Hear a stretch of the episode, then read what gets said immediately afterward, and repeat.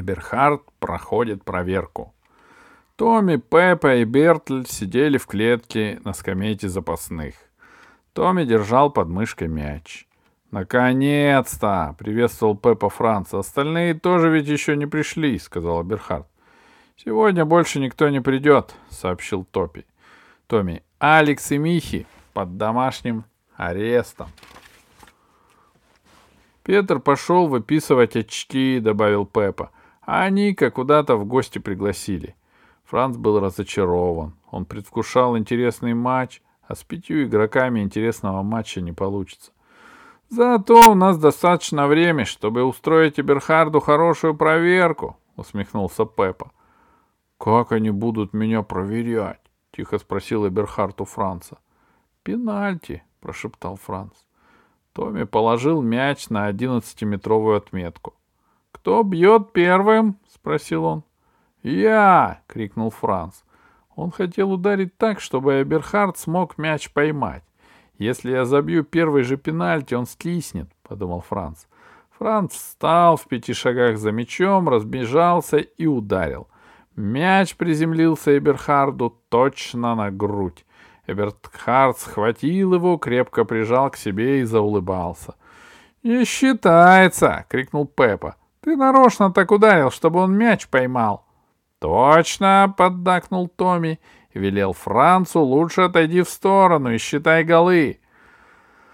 Протестовать Франц не решился. Томми, Пеппа и Бертль били пенальти по очереди. Удар следовал за ударом.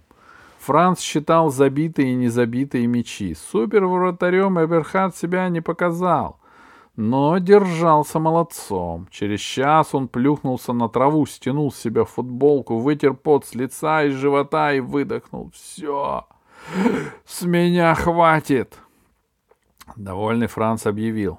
«Двадцать пенальти забито, тридцать вратарь взял, десять ударов в штангу и в перекладину».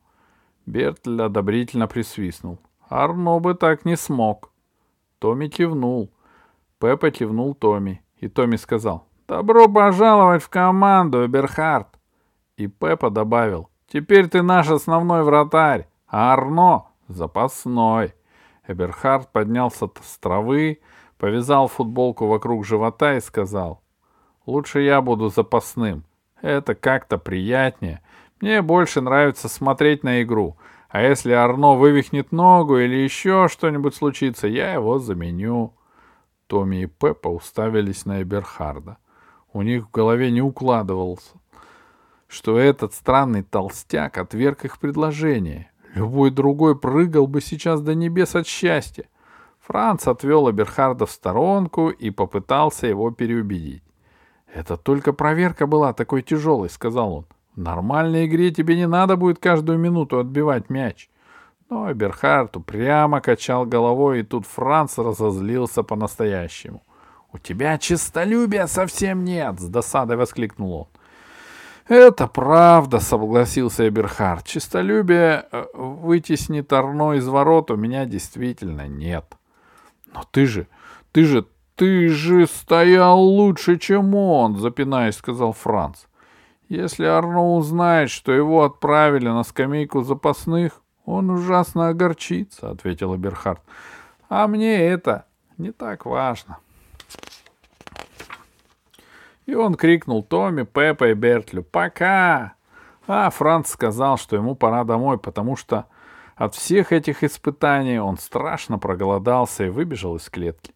Франц не стал рассказывать Томми, Пеппа и Бертлю, почему Эберхард отказался от места вратаря. Он был уверен, что эти трое все равно не поймут.